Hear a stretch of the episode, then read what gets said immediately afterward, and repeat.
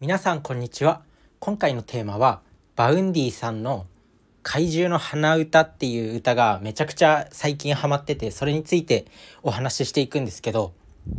Vaundy さんって、まあ、めちゃくちゃ有名な歌手の方で大ヒット曲を何曲も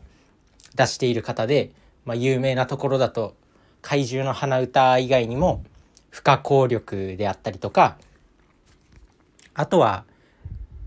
なんだっけあの菅田将暉と結婚されたか芸能人のミュージックビデオ「踊り子」っていう曲。なんだっけあの人の女優さんの名前、まあ、ちょっと忘れちゃったんですけど、まあ、そういった Vaundy さんの曲に、まあ、単純にハマってるっていう話なんですけどでここでなんか自分がこう人生でハマってきた曲って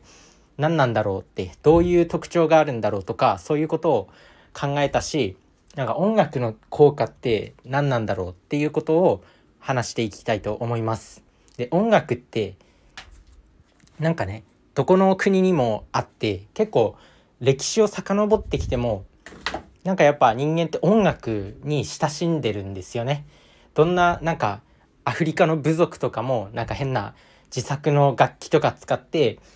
こう音楽を作っていたりするじゃないですか。まあ、そんな感じで人間ってやっぱ音楽が必要なんだなっていうふうには思います。そういう、まあ、やっぱ原始時代からあったものなんで、まあ、人間はもう本能的に音楽を必要としているんだなっていうのはもう分かると。でその音楽で自分も音楽を聴くんですけどでその音楽がなんかどういったタイミングで聴くといいのかなっていうことを結構考えたりするんですよ。で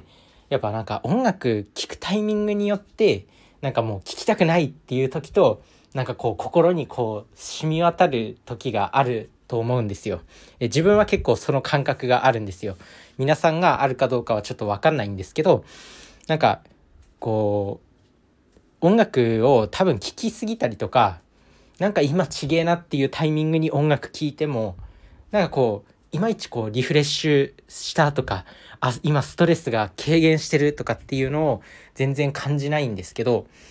そのしかるべきタイミングで音楽を好きな音楽を聴くとなんかめちゃくちゃこうなんか染み渡る体にこう染み渡るんですよね。だからだからそのタイミングを見極めるのって結構大変なんですけど自分の中である仮説ができてて週末金曜日の夜とかなんかそういう仕事で疲れたみたいなタイミングで音楽聴くと結構染み渡ってきますね。だからなんだろうこう全てが解放されたっていう時とかなんか辛いことを乗り越えたっていう時に音楽を聴くとめちゃくちゃこうストレス軽減効果があるんだろうなって思います。やっぱ一番ストレス溜まってる時に聞くとそのストレスが解消すると思うんで、まあ、皆さんもやっぱ疲れたタイミングで音楽を聴くっていうのが結構一番重要なんじゃないかなって思います。あと音楽って、まあ、自分は結構単純接触効果の単純接触効果で音楽が好きになるっていうのがあると思っててなんか初めて聴く音楽ってなんか好きじゃないでもなんか街中から聞こえてきた音楽とか結構大ヒットしてて広告とかでよく流れてる音楽とか CM でよく流れてる音楽ってなんか結構みんな好きじゃないですか。だから音楽ってなんか聴けば聴くほど好きになるっていうことなんだろうなって思います。だからなんだろう自分の好きな曲とかあると思うんですけど、まあ、好きになりたかったら何回も聴いたらいいよっていうお話。だから好きな曲がないとかなんかもう聴きすぎてこの曲飽きたとかってなったらとにかく同じ曲を何回も聴くと結構その曲が好きになってきます。なんでまあ音楽音楽を好きになったりとか好きな音楽を聴くタイミングっていうのはそういったことをそういった感じでなんか疲れたタイミングで聴くっていうのとあとなんだあと好きな好きな曲を作りたいんだったらいっぱい何回もその曲を聴くといいっていうお話です。え自分の中で、まあ、生きてきて音楽を聴いてきてこういったことに気づいてきたなっていう、まあ、皆さん自身もなんか音楽を聴くタイミングってあると思うんですけど音楽って時によっては邪魔になったりするんですよね。例えばなんかこう仕事に集中したいっていう時になんか自分のその好きな曲が頭の中で何回もこうリピートしちゃって全然目の前のことに集中できないとかねあると思うんでなんか勉強の休憩中とか音楽聴くのって自分は正直あんまり良くないのかなって思います。やっぱ好きな音楽って流れちゃうじゃないですか頭の中で何回もリピートしちゃうだからなんかこうもう何も考えなくていいみたいな金曜日の夜とかなんかそういう解放された瞬間に音楽を聴くと結構心に染み渡って一番その音楽の効果を発揮できるのかなっていうふうに思いますあとは仕事中に音楽を聴くと生産性が下がるっていうも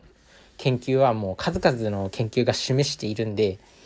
まあ、やらない方がいいと。まあ、聞くとしてもそのインスインスト音楽だけ歌詞がないインスチュメンタルっていうのかななんかそんな感じのやつを聞くといい。あとはクラシック音楽とか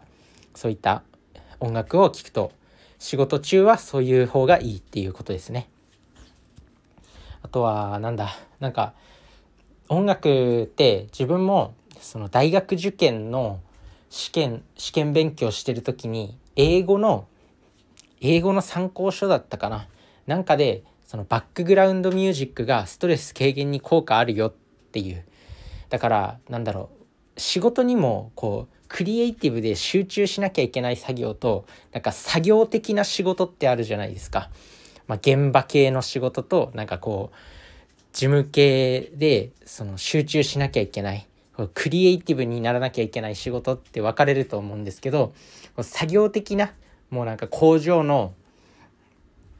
工場の弁当詰めとかなんかそういう単純作業しかしないそういう作業の時の仕事では結構音楽っていうのはストレス軽減に効果があるっていうふうに言われてます逆にクリエイティブなそれこそ勉強しなきゃいけない何かを覚えなきゃいけないとかなんか資料を作らなきゃいけないプレゼン資料とかを作らなきゃいけないっていう時になると